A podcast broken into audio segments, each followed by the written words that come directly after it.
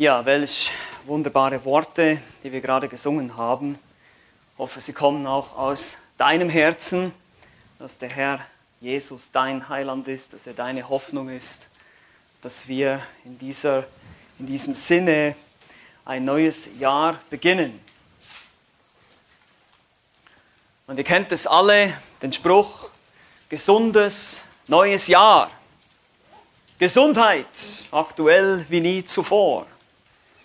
Aber körperliche Gesundheit, ist das wirklich alles, was wir haben? So könnte man es meinen, wenn man die Nachrichten liest. Aber was ist wichtiger als körperliche Gesundheit? Nun, es ist geistliche Gesundheit. Und mit dieser Note, mit dieser Gesinnung, mit dem im Hinterkopf möchte ich dieses neue Jahr beginnen. Deshalb haben wir auch diesen Text ausgewählt, 1. Thessalonische. Wir wollen uns eine Gemeinde anschauen, die gesund ist, geistlich gesund ist. Warum? Weil wir von Vorbildern lernen, weil wir uns Dinge abschauen, abgucken können und von dem Beispiel der Thessalonischer hoffentlich viel lernen dürfen. Wenn der Apostel Paulus heute noch leben würde und einen Brief an die Gemeinden in Berlin schreiben würde, wie würde der wohl lauten? Vielleicht in etwa so. Paulus, Apostel Jesu Christi, durch den Willen Gottes an die Heiligen und Gläubigen in Christus Jesus, die in Berlin sind. Gnade sei mit euch und Friede von Gott, unserem Vater und dem Herrn Jesus Christus. Nun, ich weiß gar nicht, womit ich beginnen soll bei euch. Nun, nein, ernsthaft. Ähm, es gäbe wahrscheinlich viel zu schreiben, gehe ich mal davon aus. Ihr alle kennt sicherlich auch zum Beispiel die, die Sendschreiben in der Offenbarung in der die Gemeinde in Ephesus zum Beispiel gelobt wird für ihre gute Lehre und starke Theologie, aber dass sie ihre erste Liebe verlassen hat. Oder die Gemeinde in Pergamon, die zwar am Glauben festhält, aber Götzendienst und Unzucht duldet. Wie würde wohl das Sendschreiben an die Gnadengemeinde in Berlin aussehen? Was würde Paulus loben? Was würde er korrigieren? Nun, heute werden wir uns den Anfang eines solchen Schreibens anschauen. Paulus schreibt an die Gemeinde in Thessalonisch. Wir können auch schon mal den ersten Thessalonischen Brief aufschlagen, wenn ihr nicht schon da seid. Er und sein Missionsteam denken über diese Gemeinde nach. Sie gedenken in ihren Gebeten. Und er schrieb diesen Brief aus seiner zweiten Missionsreise, nachdem er aus der Stadt vertrieben wurde und in Korinth ankam. Wir können den Hintergrund in Apostelgeschichte 18 nachlesen. Und da hörte er einen positiven Bericht von Timotheus. Diese Gemeinde war sehr jung, er musste sie sehr bald verlassen und er machte sich verständlicherweise Sorgen. Die Thessalonicher litten unter Verfolgung, unter Bedrängnis, unter Schwierigkeiten. Es gab auch Unklarheiten bezüglich der Endzeitlehre. In den Kapiteln 4 und 5 spricht er das dann an. Es war eine junge Gemeinde, frisch gegründet durch Paulus und sein Missionsteam. In Apostelgeschichte 17 sehen wir das.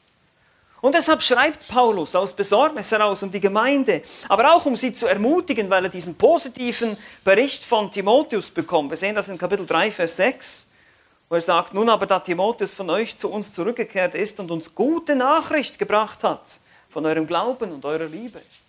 Das ist Kapitel 3, Vers 6. Also quasi als Reaktion auf diese gute Nachricht zwar die Widerstände, klar, die Verwirrung gibt es, aber eben auch diese Vorbildlichkeit von dieser Gemeinde. Und so schreibt er diesen Brief. Er schreibt diesen Brief in erster Linie, um sie zu ermutigen.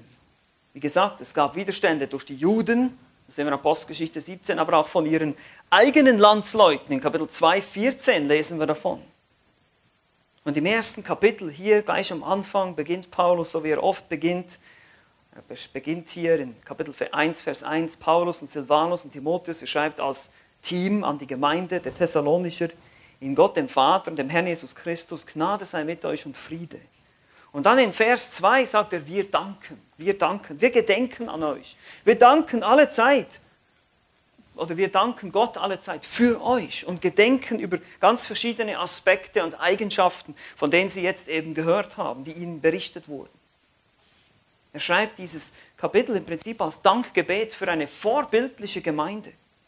Die Art und Weise, wie er und sein Missionsteam immer wieder für diese Gemeinde danken im Gebet, im Gedenken. Das sehen wir in Vers 4, wo er sagt, wir wissen ja von Gott, geliebte Brüder, um eure Auserwählung. Wir wissen, dass ihr zu den Erwählten gehört, dass ihr wirklich Kinder Gottes seid. Wir sehen das an all diesen Dingen, die bei euch gerade am Geschehen sind. Und wir wollen euch ermutigen, dass das weiterhin geschehen soll bei euch. Und so ähnlich sehe ich uns auch als junge Gemeinde, als unerfahrene Gemeinde. Wir sind zwar nicht nur fünf Monate alt, sondern zwei Jahre alt schon. Aber auch wir haben noch viel zu wachsen und viel zu lernen.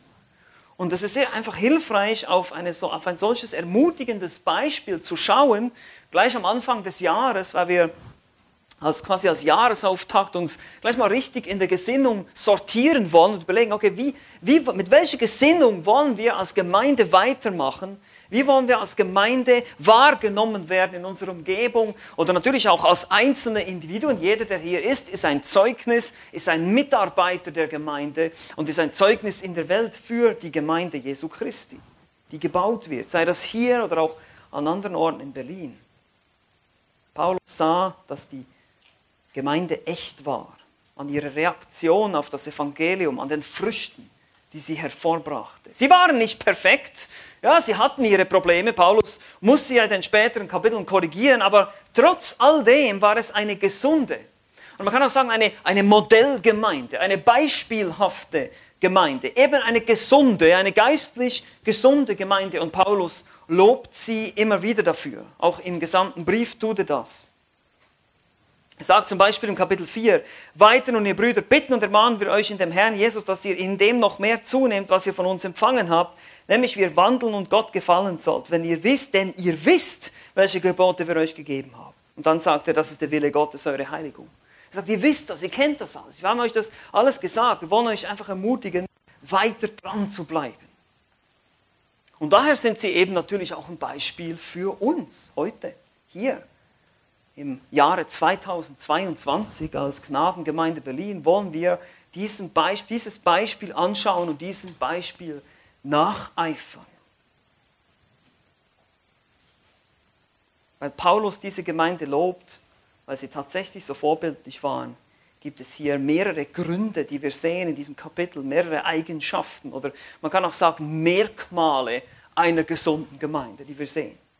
Und so lasst uns den Predigtext für heute zusammen lesen. Er kommt aus 1. Thessalonicher, Kapitel 1, die Verse 2 bis 10. Die Verse 2 bis 10. Hier heißt es, dieses Dankgebet, wir danken Gott alle Zeit für euch alle, wenn wir euch erwähnen in unseren Gebeten, indem wir unablässig gedenken an euer Werk im Glauben, an eure Bemühungen der Liebe, an euer standhaftes Ausharren in der Hoffnung auf unseren Herrn Jesus Christus vor unserem Gott und Vater. Wir wissen ja von Gott, geliebte Brüder, um eure Auserwählung. Denn unser Evangelium ist nicht nur im Wort zu euch gekommen, sondern auch in Kraft und im Heiligen Geist und in großer Gewissheit, so wie ihr ja auch wisst, wie wir unter euch gewesen sind, um euretwillen. Und ihr seid unsere und des Herrn Nachahmer geworden, indem ihr das Wort unter viel Bedrängnis aufgenommen habt mit Freude des Heiligen Geistes, so dass ihr Vorbilder geworden seid für alle Gläubigen in Mazedonien und Achaia. Denn von euch aus ist das Wort des Herrn erklungen. Nicht nur in Mazedonien und Achaia, sondern überall ist euer Glaube an Gott bekannt geworden, so dass wir es nicht nötig haben, davon zu reden denn sie selbst erzählen von uns, welchen Eingang wir bei euch gefunden haben und wie ihr euch von den Götzen zu Gott bekehrt habt, um dem lebendigen und wahren Gott zu dienen und um seinen Sohn aus dem Himmel zu erwarten, den er aus den Toten auferweckt hat, Jesus, der uns errettet vor dem künftigen Zorn. Wunderbar, wie er die Gemeinde lobt. Wie er immer sagt, ihr seid Vorbilder, ihr seid Nachahmer geworden, ihr wart bereit, das aufzunehmen. Und deshalb sehen wir hier in diesem Text, acht Merkmale einer gesunden Gemeinde. Acht Merkmale einer gesunden Gemeinde. Keine Angst, wir werden heute nicht alle acht durchgehen, sondern nur vier heute und vier nächstes Mal. Aber es sind insgesamt acht Merkmale einer gesunden Gemeinde, damit auch wir, damit auch du ermutigt bist und angespornt wirst, diesem Beispiel zu folgen von dieser Gemeinde. Wie gesagt, heute schauen wir uns vier an von diesen acht Merkmalen. Das erste Merkmal hier erstens ist eine, es ist eine wirkungsvolle Gemeinde, sondern nicht das, eine wirkungsvolle Gemeinde. Paulus beginnt, wie schon gesagt, in Vers 2 mit dem Dank. Er sagt, wir danken Gott alle Zeit, unablässig gedenkend, beständig in ihrem Herzen sind diese Leute. Paulus und seine Mitarbeiter waren ergriffen von der Vorbildlichkeit dieser Gemeinde. Sie dankten Gott dafür und betonen das immer wieder, auch am Ende von Vers 3, dass sie vor unserem Gott und Vater, vor Gott, denken wir immer wieder über euch nach.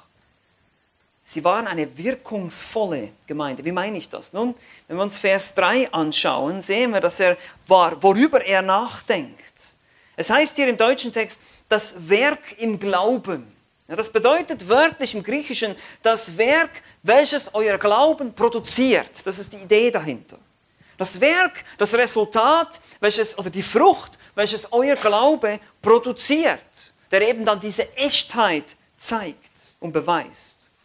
Es war ein Glaube, der etwas bewirkte in den Menschen. Es war nicht ein, ein toter Glaube, wie Jakobus sagt, ja, der, der keine Werke hat, sondern es bewirkte eine Veränderung in ihrem Leben. Das sehen wir später im Vers 9, wie sie sich von den Götzen zu Gott bekehren. Es, es, gibt, es geschieht eine Umkehr im Leben, es gibt, geschieht eine Veränderung.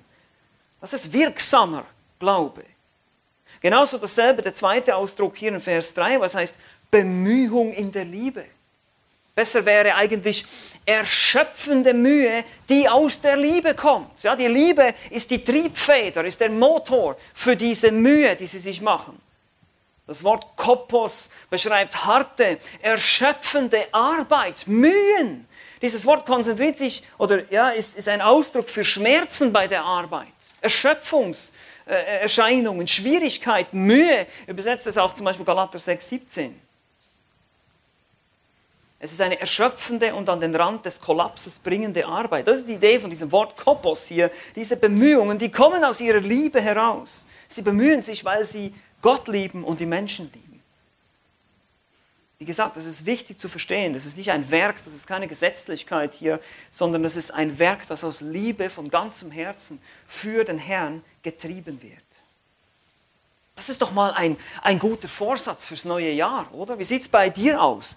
Mit vielleicht der Liebe und der Bemühung um gute Werke?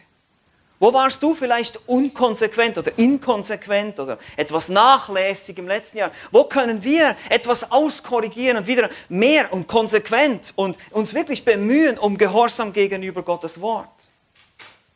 Weil hier werden zwei, zwei ganz große Lügen des Evangelikalismus entlarvt.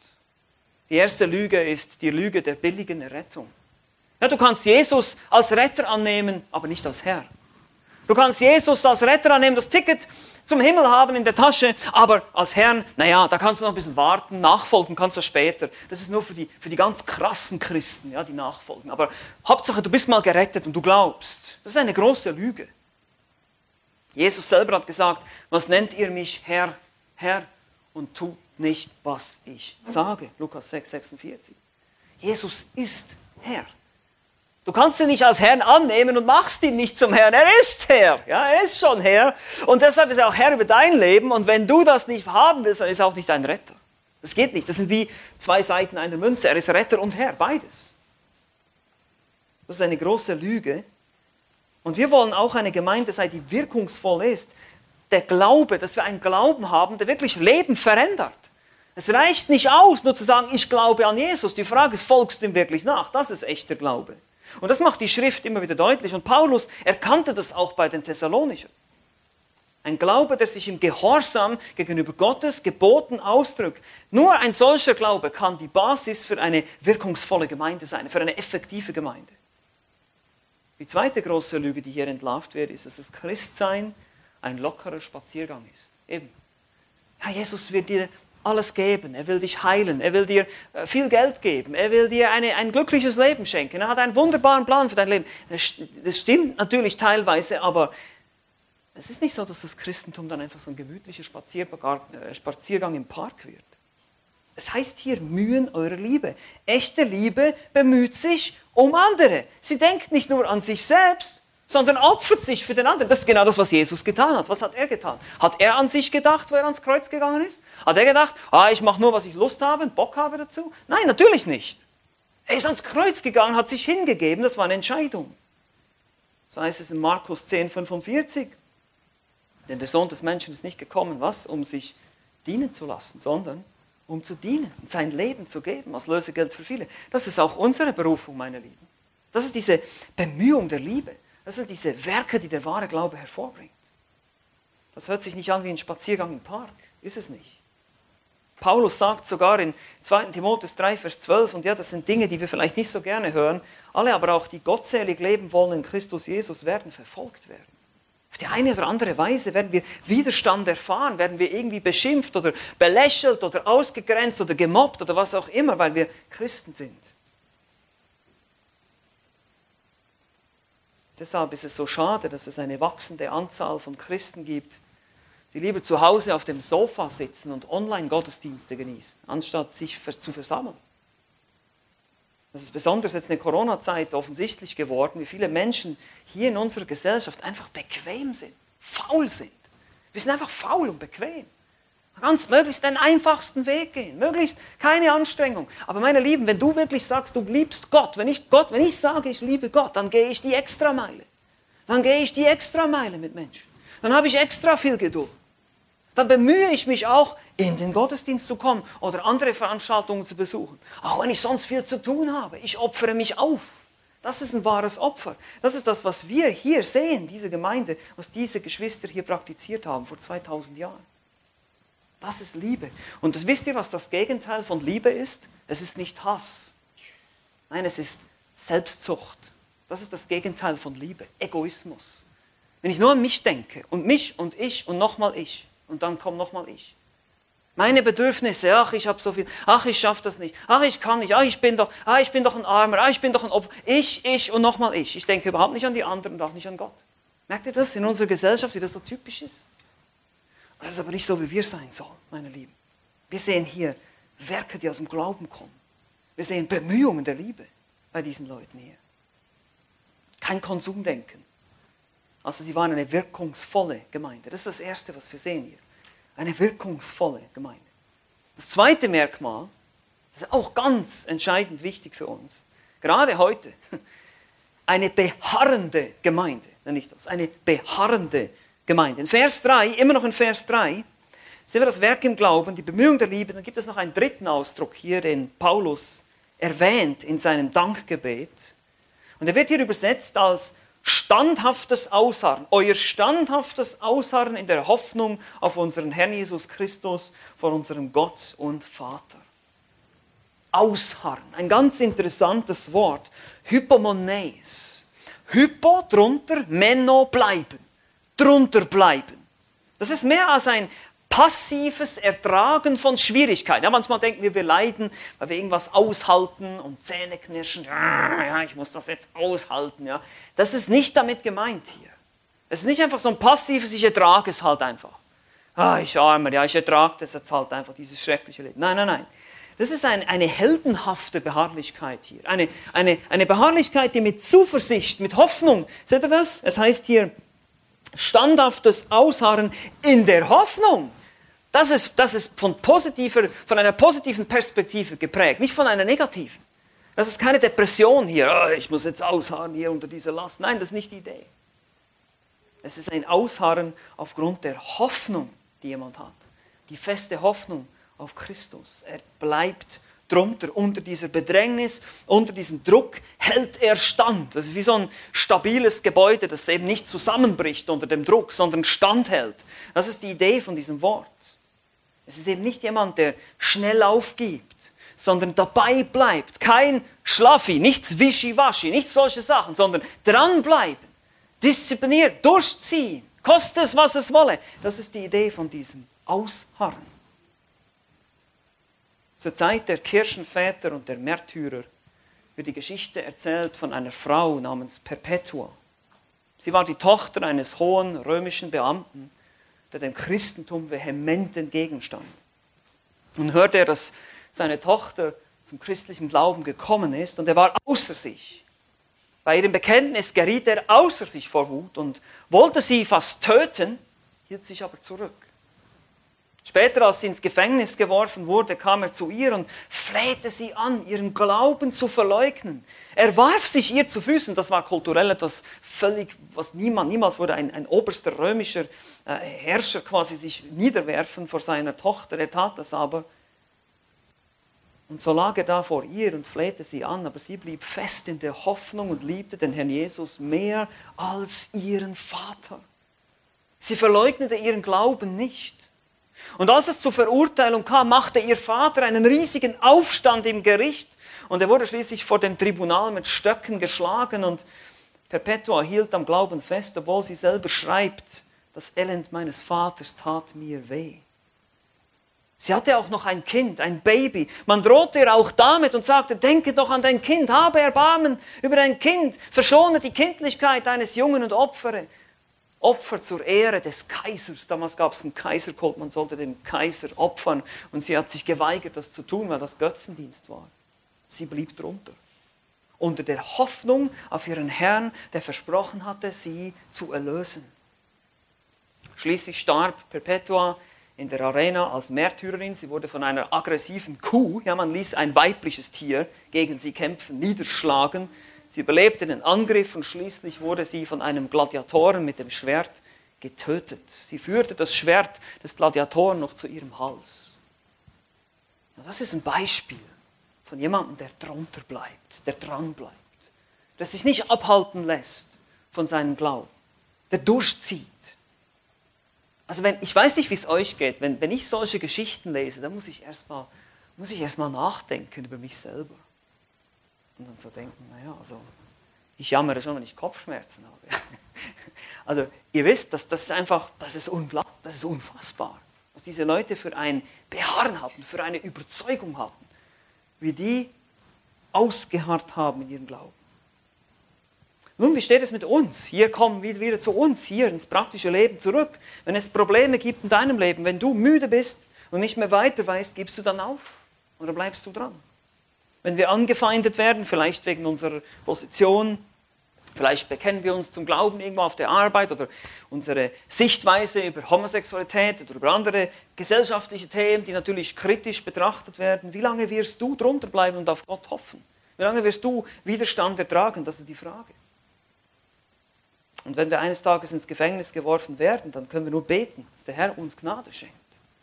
Also nicht, weil wir irgendwelche äh, ja, kriminelle Taten oder sonst irgendwas Böses tun oder uns nicht an irgendwelche Regeln halten. Ich meine wirklich, wenn, weil wir Christen sind, wenn wir als Christen verfolgt werden, ja, das meine ich damit. Wie lange bist du bereit? Wie lange bin ich bereit, Schmerzen und Probleme zu ertragen um Christi willen? Wie gesagt, nicht wegen dummen Verhaltens. Ja, das, das warnt Petrus davor im ersten Petrusbrief. Sondern weil wir, einfach weil wir uns zu Christus bekennen. Aber das, ist die Merkmal, das sind die Merkmale einer gesunden Gemeinde. Das sehen wir hier in Thessalonik. Diese Leute haben auch Verfolgung erlebt, aber sie harrten standhaft aus in dieser Hoffnung, in dieser festen Hoffnung, diesem Vertrauen auf Christus. Wie gesagt, die Merkmale einer gesunden Gemeinde finden wir hier. Hoffentlich, dass sie dich und mich anspornen, eben auch so zu sein, eine wirkungsvolle Gemeinde zu sein, eine beharrende Gemeinde zu sein. Und drittens, auch ganz wichtig, wir wollen eine belehrbare Gemeinde sein. Verse 4 und 5 heißt es dann, wie gesagt, wir wissen ja von Gott, geliebte Brüder, um eure Auserwählung, denn unser Evangelium ist nicht nur im Wort zu euch gekommen, sondern auch in Kraft und im Heiligen Geist und in großer Gewissheit, so wie ihr auch wisst, wie wir unter euch gewesen sind, um euretwillen, schreibt Paulus. Wir wissen ja um eure Erwählung. Wie schon gesagt, Paulus sieht, dass diese Leute tatsächlich so reagieren, wie eben von Gott Erwählte reagieren, nämlich mit Glauben, mit Werken, mit verändertem Leben. Das ist die Grundlage hier. Und er zählt hier noch weitere Gründe auf, und das ist eigentlich der ganze Satzbau hier, wenn ihr euch nochmal den Text anschaut, in Vers 4 heißt es, wir wissen ja von Gott, geliebte Brüder, eure Auserwählung, und dann in Vers 5 heißt es, denn, das ist eine Begründung, denn, warum wissen wir das? Nun, was sehen wir bei euch? Denn unser Evangelium ist nicht nur im Wort zu euch gekommen, sondern in Kraft. Ihr habt das Evangelium aufgenommen. Dann Vers 6 heißt es auch, ihr seid Nachahmer geworden. Ja? In Vers 7 heißt es, es sind Vorbilder geworden. In Vers 8, denn von euch aus ist das Wort erklungen. Daran können wir es auch sehen, eure Auserwählung. Seht ihr immer wieder diese denn? Ja, denn man hört von euch, wie ihr euch bekehrt habt, in Vers 9. Denn sie selbst erzählen von uns. Und dann Vers 10, weil er den Herrn erwartet aus dem Himmel. Also hier haben wir die restlichen sechs Merkmale dieser gesunden Gemeinde, woran Paulus sehen kann, ihr seid wirklich echt. Ihr seid echt, ihr spielt das nicht nur vor, man kann es sehen bei euch. Deshalb wissen wir das. Wie schon gesagt, wir kommen zurück zu Vers 5.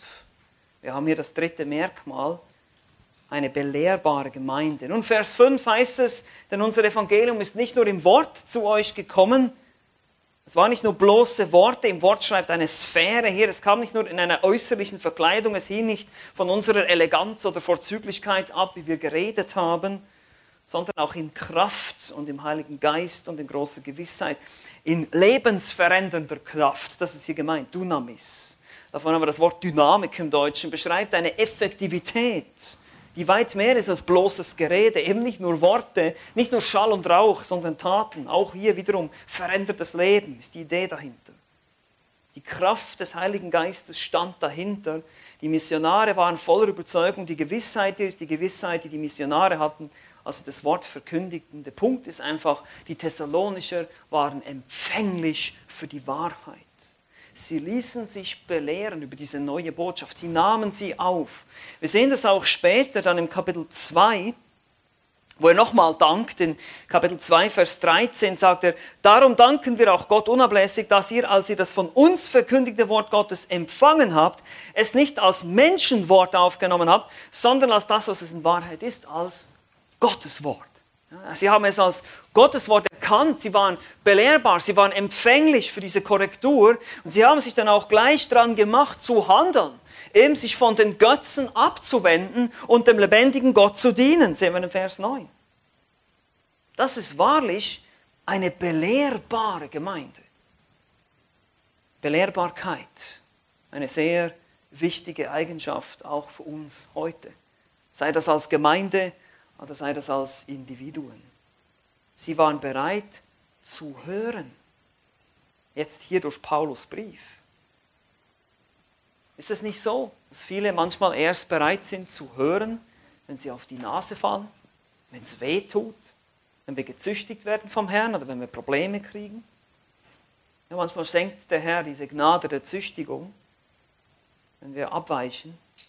Aber so ist es auch im christlichen Glauben, wenn wir wenn wir unbußfertig sind, in einer bestimmten Sünde, verharren, einen bitteren Geist, Unmoral, was immer es ist, wir müssen Buße tun, wir müssen umkehren.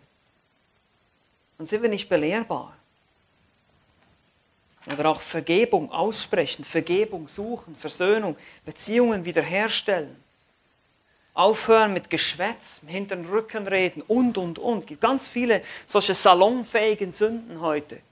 Und wir hören dann nicht, wenn jemand uns konfrontiert und sagt, hör auf damit, das ist nicht biblisch, das ist nicht richtig, hör auf, das zu tun. Wir müssen belehrbar bleiben. Ja, auch in unserer Theologie. Ja, wir wissen sehr viel, wir haben großartige Lehrer gehabt, die uns belehrt haben, die mich belehrt haben, Thomas belehrt haben, aber wir, wir haben trotzdem, wir müssen immer offen bleiben für Kritik, für Dinge, wenn man uns mit der Schrift widerlegen kann. Wenn du zu mir kommst und sagst, hey, hier in der Bibel steht das, was machst du damit?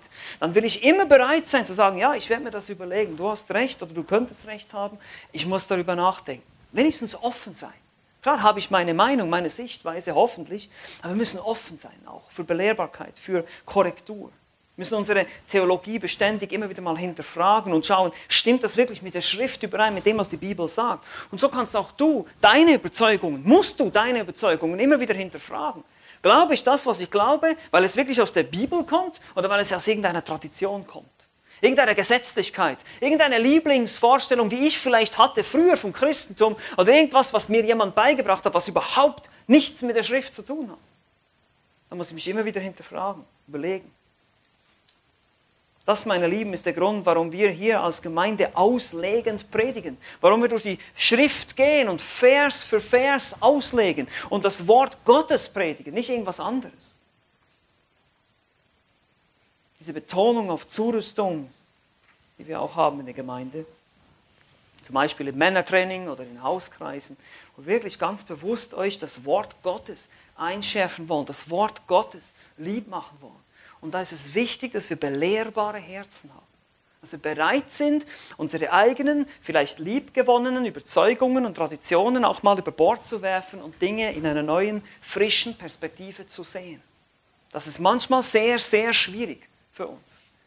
Wenn wir uns an bestimmte Traditionen oder Regeln oder was immer, Gewohnheiten angewohnt haben, wie wir was machen, wie wir was angehen, wie wir was ausleben im christlichen Glauben, dann ist es sehr schwierig, davon wegzukommen. Man merkt, naja, eigentlich steht das nicht wirklich in der Bibel, sondern es ist eigentlich meine eigene Idee oder meine eigene Auslegung eines Verses, aber ich habe ihn aus dem Kontext gerissen zum Beispiel. Wir müssen bereit sein, uns korrigieren zu lassen. Wir müssen Irrlehren und Irrtümer ablehnen. Das müssen wir natürlich auch. Wir müssen die Wahrheit kennen. Wir müssen in der Bibel zu Hause sein. Wir wollen in der Bibel. Ich hoffe, ihr habt alle einen Bibelleseplan fürs neue Jahr. Ich hoffe, ihr lest systematisch durch die ganze Schrift und nicht nur eure Lieblingsstellen, sondern dass wir wirklich in der Bibel zu Hause sind, dass wir die Bibel gut kennen. Denn je besser ihr die Wahrheit kennt, desto schneller werdet ihr Irrlehre entlarven. Und vielleicht hier noch ein weiteres Wort der Warnung, um die Belehrbarkeit noch ein bisschen zu betonen. Hütet euch, hütet euch vor dem Internet, vor YouTube-Predigern. Hütet euch vor Leuten, die euch runterladen und ihr nicht mal kennt, ihr wisst nicht, wer das ist, ihr wisst nicht, was die glauben, was die für eine Ausbildung gemacht haben, wer die kontrolliert, in welche Gemeinde die gehen, wo die Rechenschaft ablegen. Ihr habt keine Ahnung, was das für Leute sind. Aber ihr hört euch das an. Warum? Weil ihr denkt, ah, das gefällt mir ein bisschen besser als das, was der Pastor in meiner Gemeinde sagt. Ja, das kann sein. Das gibt's. Das klar, wir, wir hören immer lieber das, was wir gerne hören wollen. Ist es nicht so? Sind wir ehrlich? Sind wir ehrlich? Wir haben lieber, wenn es uns in den Ohren kitzelt, wenn wir einen Prediger hören, der genau meine Sichtweise und nur meine Sichtweise hat und, und etwas, etwas anderes will ich gar nicht hören. Ist es nicht so? Wenn wir ehrlich sind, wenn wir wirklich ehrlich sind, das sind unsere Herzen, die sind voller Rebellion, das ist das Problem. Aber wir mögen es nicht, wir mögen es nicht belehrt werden, wir mögen es nicht zuzugeben, ich war falsch, ich lag falsch. Das braucht Demut sollen wir bereit sein, das Wort Gottes aufzunehmen, wie die Thessalonicher. Nicht als Menschenwort, sondern als Gottes Wort. Und nicht darüber hinauszugehen und nicht davon wegzunehmen. Das ist sehr, sehr wichtig für uns, wenn wir eine lebendige und wirksame Gemeinde sein wollen. Wir wollen biblische Prinzipien ausleben, wir wollen auf biblischen Rat hören und gesetzliche Lehren und Vorlieben und Traditionen, von denen wollen wir uns verabschieden. Wir wollen belehrbar sein. Das sind die Merkmale einer gesunden Gemeinde. Es ist eine wirkungsvolle Gemeinde, es ist eine beharrende Gemeinde, es ist eine belehrbare Gemeinde und jetzt viertens schließlich ist es eine nachahmende Gemeinde. Vers 6, nachahmend. Und ihr seid unsere und des Herrn Nachahmer geworden, indem ihr das Wort unter viel Bedrängnis aufgenommen habt mit Freude des Heiligen Geistes. Hier kommt ein weiterer Hinweis darauf, der zeigt, dass diese Thessalonicher wirklich Auserwählte waren. Wie gesagt, der grammatische Zusammenhang besteht immer noch zu Vers 4, diese Auserwählung. Wir sehen das, wie er das Evangelium aufgenommen hat und auch wie ihr Nachahmer geworden seid. Nachahmer. Mimetes, von Mimik. Oder wir haben das Wort Pantomime, habt ihr vielleicht schon mal gehört. Sie mimten quasi ihre Vorbilder nach. Das ist die Idee von diesem Wort. Wie haben sie das getan? Nun, indem er das Wort unter viel Bedrängnis aufgenommen hat mit Freude des Heiligen Geistes, heißt es hier in Vers 6. Sie haben das Wort trotz Drangsal, trotz Widerstand, voller Freude aufgenommen, blieben dabei und erlebten übernatürliche Freude. Das ist keine normale oberflächliche Freude, die an irgendwelche Umstände geknüpft ist. Das ist eine Freude, die du erst erfährst, wenn du, wenn du vom Heiligen Geist erfüllt bist. Wenn du wirklich Freude an seiner Wahrheit, an seinen Geboten findest. So wie der Psalmist im Psalm 119. Oh, wie liebe ich deine Gebote. Oh, wie habe ich Lust an deinem Gesetz. Der meint das ernst. Wie ist es manchmal mit unserem Bibellesen? Ah, jetzt muss ich wieder Bibel lesen. Ja? Wir müssen Buße tun, wenn wir uns nicht darüber freuen. Wir müssen zu Gott kommen, unsere Sünde bekennen. Gott, bitte vergib mir meine Freudlosigkeit an deinem Wort. Das musste ich auch schon tun. Das bekennen. Herr, ich sollte viel mehr Freude haben an deinem Wort. Bitte vergib mir diese Sünde. Das ist eine Sünde. Herr Gott, das Wort ist so wertvoll. Wie kann man sich nur nicht darüber freuen? Wir können das leider, ich weiß. Aber hier sehen wir, das ultimative Ziel der Heiligung ist, man kann es sagen, Imitation, Nachahmung Christi. In Epheser 5, Vers 1 sagt Paulus, seid nun Nachahmer Gottes als geliebte Kinder und wandelt in Liebe, wie auch der Christus uns geliebt und sich selbst für uns hingegeben hat als Darbringung und Schlachtopfer Gott zu einem duftenden Wohlgeruch. In 1. Korinther 11, 1 sagt er, seid meine Nachahmer, Nachahmer, wie auch ich Christi Nachahmer bin. Das ist, das ist eigentlich Jüngerschaft. Das ist Vorbilder nachahmen. Das ist zu schauen, was macht der andere und ich mache es auch so. Wie, wie leben die ihr Leben? Und ich versuche das auch danach auszurichten, nach diesen Prinzipien, nach diesen Vorbildern. Klar macht das jeder ein bisschen anders. Hier gibt es natürlich Freiheiten und Freiräume, aber ihr wisst, was ich meine. Es geht um biblische Prinzipien. Wie lebe ich als Christ? Überlegt euch mal einen typischen, einen typischen Fan von einem Popstar oder einem Fußballspieler oder sonst was. Der will die Klamotten haben dieses Typs, den er da verehrt, seine Frisur will er haben, er will möglichst seine Kleider haben, seine Lebenseinstellung, der will alles nachmachen, was der Typ macht, weil er den so cool findet. Ja? Wie ist es mit uns Christen? Wollen wir das nicht auch? Sollten wir das nicht auch? Sollten wir nicht Christus nachahmen wollen mit aller Kraft?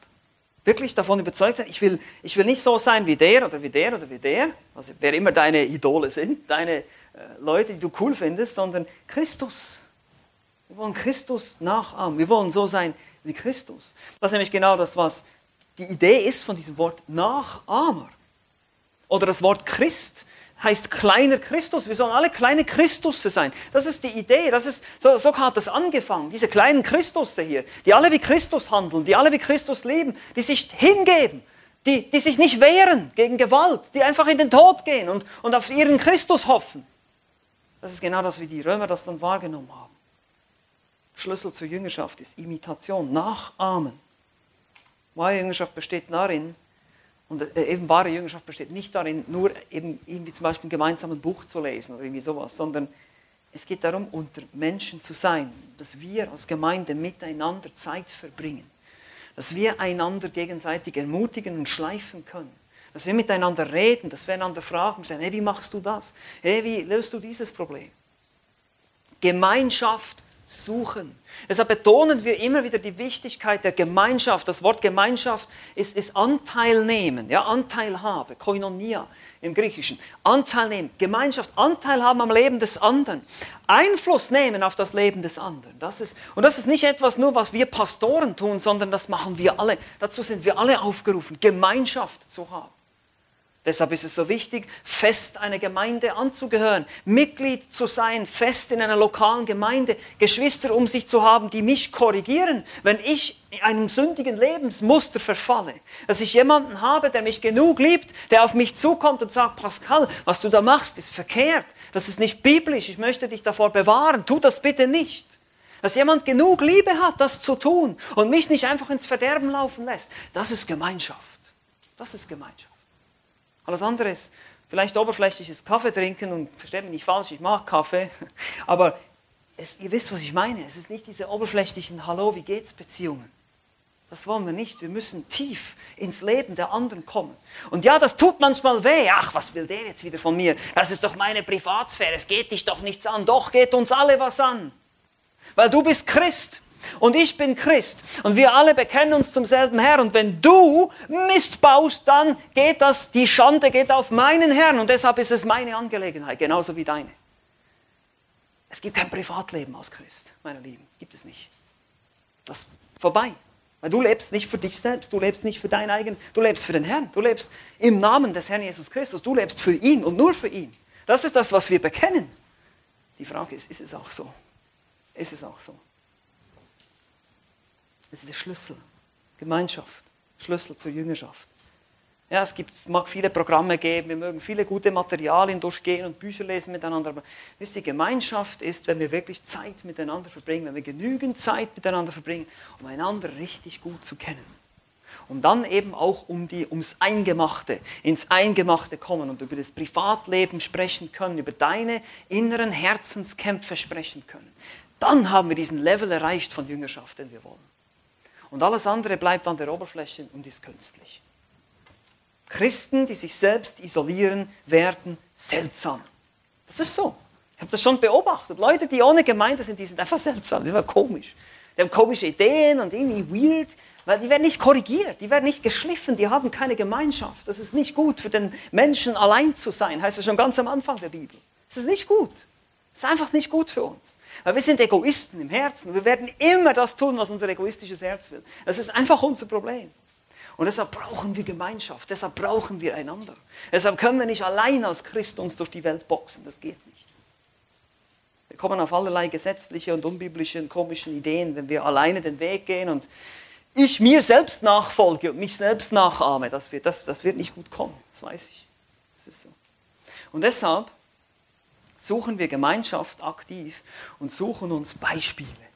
Wir schauen uns das Leben. Deshalb ist es so wichtig, dass wir unsere Lehre eben nicht von YouTube und, und irgendwelchen Online-Sachen, sondern dass wir Menschen haben, aus Fleisch und Blut, mit, die mit uns leben, deren Leben wir nachahmen können. Das ist das Ziel. Das ist biblische Jüngerschaft. Und wir wollen das gemeinsam leben als Gemeinde. Hoffentlich auch so der Herr will in diesem nächsten Jahr. Also hier sind sie, diese vier Eigenschaften, diese vier Merkmale einer gesunden Gemeinde.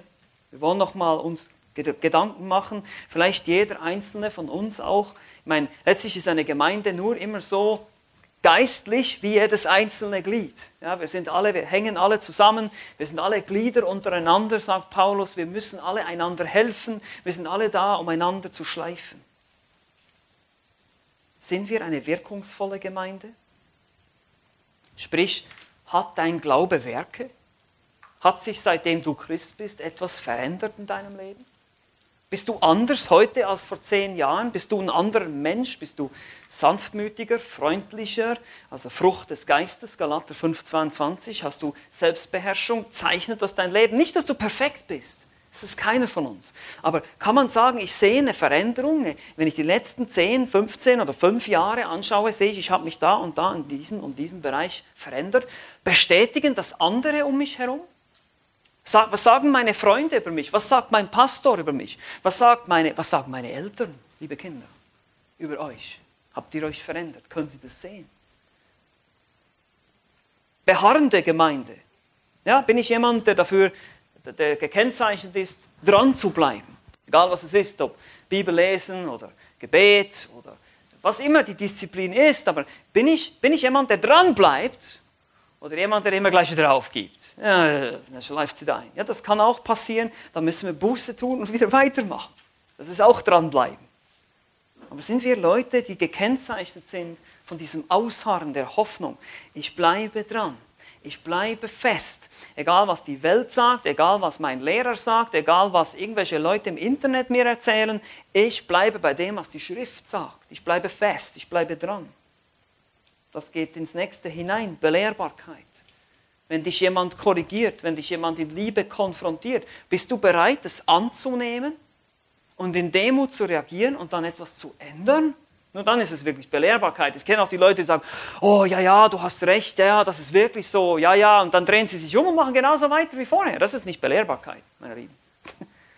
Das ist Unsinn.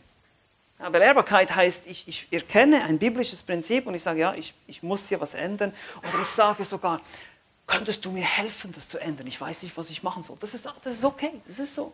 Wir sind manchmal, manchmal ein Brett vor dem Kopf, das ist so. Das kenne ich auch. Aber wir müssen, wir müssen belehrbar bleiben und sagen, okay, ich bin, ich bin bereit, das anzunehmen. Mich vom Wort Gottes, von der Schrift her, immer wieder neu korrigieren zu lassen. Und dann das vierte Merkmal, was wir betrachtet haben, bist du ein Nachahmer Christi. Also kann man sagen, in deinem Leben, wenn man dich neben Christus stellt, bist du Christus ähnlich geworden in den letzten Jahren? Bist du Christus ähnlich? Wenn ja, in welchen Bereichen bist du Christus ähnlich? In welchen Bereichen vielleicht nicht oder noch nicht? Dann hättest du jetzt die Möglichkeit zu sagen, okay, ich sehe hier einen Bereich in meinem Leben, sei das das Bibellesen, sei das meine, mein Tonfall gegenüber meinen Geschwistern oder meiner Frau oder was immer, was die Issue ist, daran will ich arbeiten. Nicht, nicht 100 Sachen, sondern eine Sache sich vorne und sagen, ich will, ich will, jetzt, ich will jetzt ganz bewusst meine, meine Stimmlage von Freundlichkeit und Güte geprägt sein. Zum Beispiel Epheser 4, wo es heißt, dass kein faules Wort aus meinem Mund kommen soll, sondern es soll den Hörern Gnade geben, soll sie aufbauen. Ich versuche ganz bewusst aufbauende Worte zu sprechen. Ich bete jeden Tag dafür, Herr, hilf mir aufbauende Worte. Wie kämpfe ich im Gebet für diese Heiligung? Bin ich wirklich dran an dieser Sache? Weil sonst verändert sich nichts. Sonst hörst du das jetzt alles und du wirst wie ein Mann, der sich im Spiegel gesehen hat, dich abdrehen und alles wieder vergessen. Und das ist natürlich nicht das Ziel. Das ist nie das Ziel, wenn gepredigt wird. Es ist immer das Ziel, dass du und ich, dass wir irgendwas rausnehmen. Es ist immer viel Information in einer Predigt, aber eine Sache hat dich sicher irgendwo überführt oder hat dir irgendwie gezeigt, okay, das, das nehme ich mir mit ins neue Jahr. Das will ich mitnehmen, daran will ich jetzt arbeiten, um Christus ähnlicher zu werden. Beim nächsten Mal werden wir uns noch die letzten vier Merkmale anschauen. Amen. Amen. Lasst uns gemeinsam beten noch. Herr Jesus Christus, wir sind dankbar für diese Worte aus dem Thessalonischen Brief. Wir sind dankbar zu sehen, wie du Gemeinde, wie du dir Gemeinde vorstellst, was Gemeinde ist. Dass wir wirklich einen Glauben haben, der Werke hervorbringt, dass wir nicht Heuchler sind, die nur reden, und nicht leben. Mögest du uns immer wieder neu aufzeigen, wo wir Buße tun müssen über unsere Sünde, über unsere vielleicht Lieblingssünden, über irgendwelche Dinge, die wir verstecken vor anderen, die wir nicht so ausleben, wie wir sie ausleben sollten. Lege deinen Finger da drauf, überführe uns und zeige uns, was wir ändern können, damit wir dir ähnlich werden. Mögen wir beharrlich in der gesunden Lehre sein, mögen wir ausharren in unserer Hoffnung auf dich. Nicht immer gleich aufgeben, nicht so schnell uns abbringen lassen, davon in den Gottesdienst zu kommen oder andere Veranstaltungen zu besuchen oder Gemeinschaft zu suchen oder in der Heiligung zu wachsen, all diese Dinge, dass wir uns nicht so schnell abbringen lassen, ablenken lassen, dass wir belehrbar bleiben, dass wir immer wieder dein Wort öffnen, dass wir immer wieder uns von deinem Wort neu überführen und erfüllen lassen, ermutigen lassen, trösten lassen wir bereit sind, unseren Kurs oder unsere Überzeugungen zu korrigieren, wenn sie nicht mit deinem Wort übereinstimmen. Wenn wir in Gesetzlichkeit oder auch in Freiheiten fallen, die wir uns nicht nehmen dürfen. Was immer es ist, Herr. Hilf uns da wegzukommen und dir ähnlicher zu werden. Dass wir wirklich Nachahmer sind von dir und Nachahmer von Vorbildern, die wir auch in der Gemeinde finden, die wir sehen, von denen wir lernen wollen. Danke für diese ermutigenden, aber auch überführenden Worte. Mögest du uns begleiten in dieses neue Jahr. In Jesu Namen.